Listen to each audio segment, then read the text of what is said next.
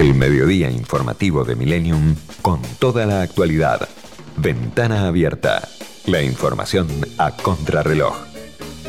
A las 13.51 escuchamos las voces que pasaron a lo largo de la semana aquí por Ventana Abierta. Martín Bravo, colega, amigo, también compañero de trabajo aquí en FM Millennium, hablando sobre las internas en la oposición, especialmente en Juntos por el Cambio.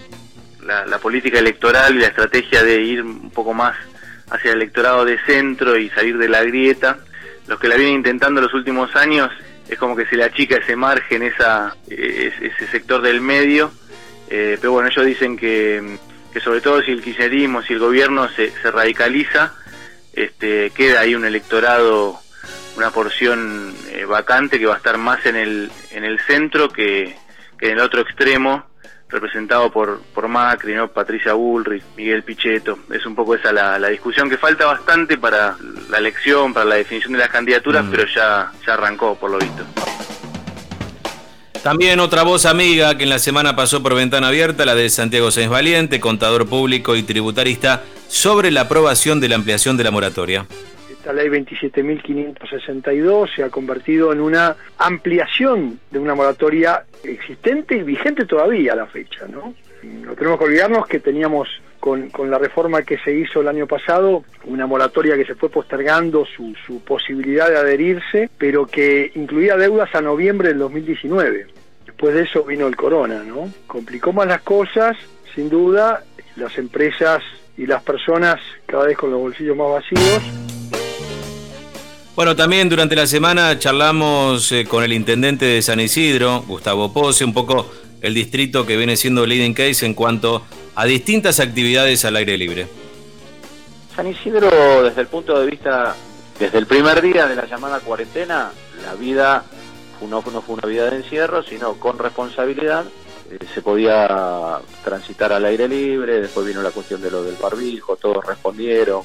Si alguien se excedió, hubo decomisos de autos, institucionalización de las personas, la ley se aplicó. Hoy San Isidro funciona en más del 70%. La gente actúa con, con distanciamiento, cumple las reglas de bioseguridad en el comercio, en las industrias. Todos los deportes individuales ya funcionan. Estamos a la, a la espera de que el hipódromo de San Isidro tenga la autorización para empezar a funcionar sin público. Tampoco es un deporte de contacto. Bueno, también en la semana entrevistamos al diputado nacional de la coalición cívica, Juan Manuel López, sobre la recomendación de la Oficina Anticorrupción para que Alberto Fernández presentara datos acerca de su pasado antes de ser presidente y que finalmente el jefe de Estado rechazó.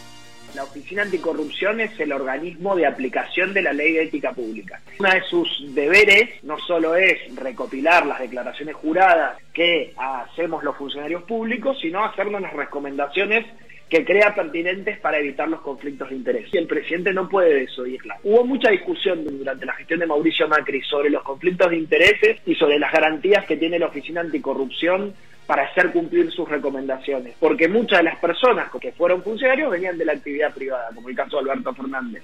Pero en todos los casos la OA tramitó esos conflictos e hizo recomendaciones a los funcionarios y los funcionarios las cumplieron.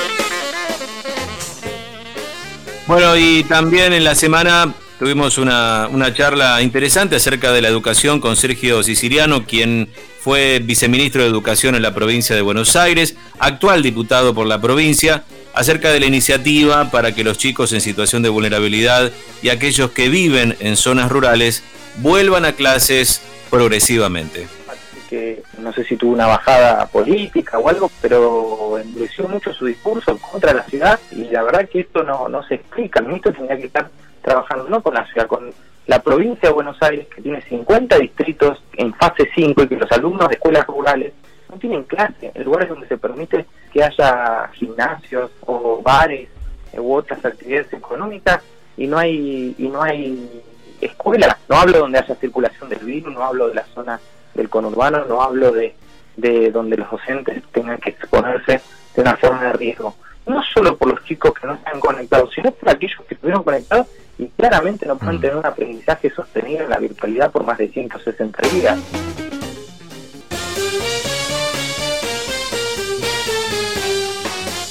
Ventana Abierta. Tiempo y espacio para la información en FM Millennium. Ventana Abierta. De lunes a viernes de 12 a 14.